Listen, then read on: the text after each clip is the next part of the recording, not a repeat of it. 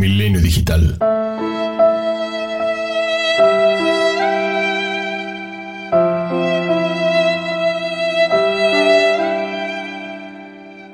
Me siento triste por mi hermano. Yo lo quería mucho y la verdad me duele mucho.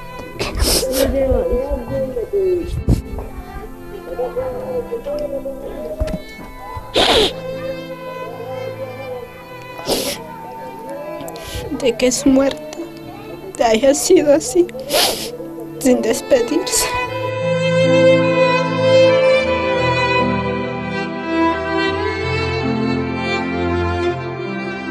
Soy Melisa del Pozo y esto es La tragedia de migrar. En enero de 2019, Catarina, la hermana de Felipe y el resto de la comunidad indígena de Yalambojoch despidieron a Felipe Gómez, el primer niño migrante que volvió muerto a Guatemala. Sus restos fueron trasladados desde Estados Unidos luego de que muriera a causa de neumonía en la estación migratoria de Alamogordo, Nuevo México. Felipe había pasado ya un mes en las hieleras, como se les conoce a los centros de detención. Él y su padre Agustín fueron detenidos luego de que el coyote los abandonara en El Paso, Texas. Agustín recuerda que su pequeño de 8 años había visto en la televisión que los niños en Estados Unidos hablaban distinto y que jugaban en la calle con zapatos de colores. Pensó que Felipe resistiría todo después del largo trayecto que hicieron por México, resistiendo a la migra y a los cárteles porque a ver, entra frío, después se calienta, después se enfría otra vez. Y nos dieron un, como un, este, digo, con bolsa, un nylon, como aluminio, nos dan para rechamar. De que yo salgo, entonces mi hijo se enfermó. Tenía fiebre, solamente eso, y dolor de cabeza. Me dijo que, que duele, que tenía fiebre y empezó a llorar, pues, como a las 3 de la mañana.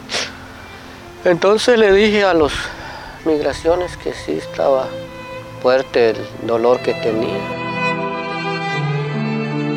La salud de Felipe empeoró. Los guardias se rehusaron a brindarle atención médica. El tiempo pasa. Entonces me mandaron a otro celda, yo solo con mi hijo. Y estaba ahí bien peorando más le dije, no, y tocando la puerta, pues porque yo nada más yo quedé con él solo en una celda nada más, y tocando la puerta, se oyeron los demás encerrados en otro cuarto, ellos se gritó, entonces llegaron los migraciones, estoy, está bien mal, le se va a morir ahorita, le ahorita vamos, y después llegaron como a las nueve y me llevaron casi cerca de ellos. Y ya a punto de salir en el hospital, entonces, allí cuando abracé para llevar allá en el carro, ahí se murió.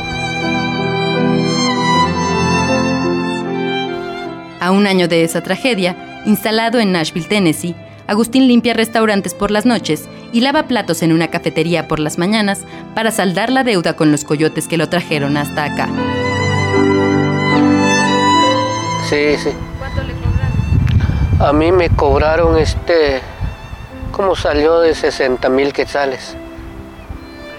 ¿Y cuánto trabajó para, para, o todavía lo está pagando? Todavía me falta otro poquito ahorita. porque tengo familia y tengo que mantener mi familia en Guatemala y allí estoy pagando esos dineros que, que tengo deuda todavía. Eh, pero las, gracias a Dios que ahorita ya me quedo un poquito nada más en estos meses me voy a cancelar y entonces voy a quedar libre y voy a hacer lo que yo voy a hacer y por eso yo aquí estoy aquí trabajando. Sí, es un poco duro, pero sí estoy aguantando para sacar mi, mi deuda. En los últimos dos años, siete menores de edad han muerto en manos de agentes de inmigración en Estados Unidos. Otro caso de negligencia fue el de Carlos Gregorio Hernández, quien murió en su celda después de convulsionarse y a quien, como Felipe, le diagnosticaron gripe sin proveerle medicamentos. Entonces, cuando fui al hospital, entonces no me atendieron nada, entonces mi hijo nada más fue a dormir allá como dos, tres horas, yo salía con las dos de la tarde allá. Entonces no me dieron nada de medicina para él. Tras la muerte de Felipe, la Corte de Inmigración le otorgó a Agustín un permiso temporal para trabajar. Vive en un departamento pequeño que comparte con otros indígenas de la etnia Shuk. Y ahora está al cuidado de dos niños inmigrantes cuyos padres fueron deportados. Eh, sí, hoy es razón que están reportando todos los indocumentados.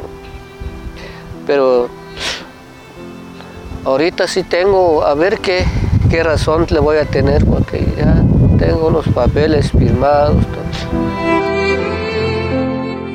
Leticia Álvarez, abogada de Agustín y líder de la organización Promigrante Tennessee, explica que en el último año se incrementó en un 30% el número de migrantes deportados a sus lugares de origen, y con ello un sinnúmero de menores abandonados en Estados Unidos.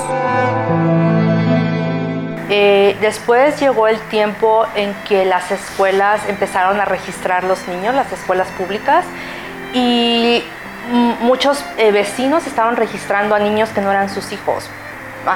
Entonces les preguntaban dónde están los padres y ellos decían, bueno, los padres se fueron a otro estado y me dejaron los niños. Entonces estamos también viendo muchos niños que han quedado ¿no? este, en toda la travesía. Los menores a resguardo de otros migrantes como Agustín no cuentan con seguridad social. Tampoco pueden ser inscritos en las escuelas y corren el riesgo de que en cualquier momento las personas a su cargo como Agustín sean deportadas.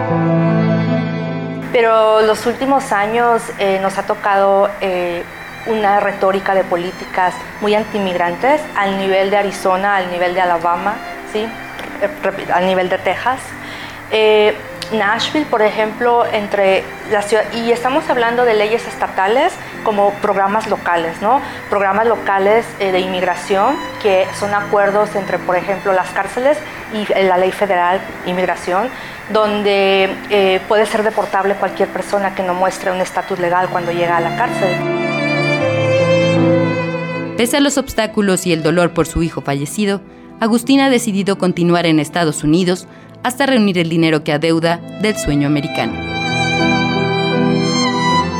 cambio, yo estoy sufriendo un poquito, pero gracias a Dios que tengo otros dos hijitos que ya en Guatemala. Allí voy a mantener. ¿Qué voy a hacer? Es eso lo que estoy luchando ahorita.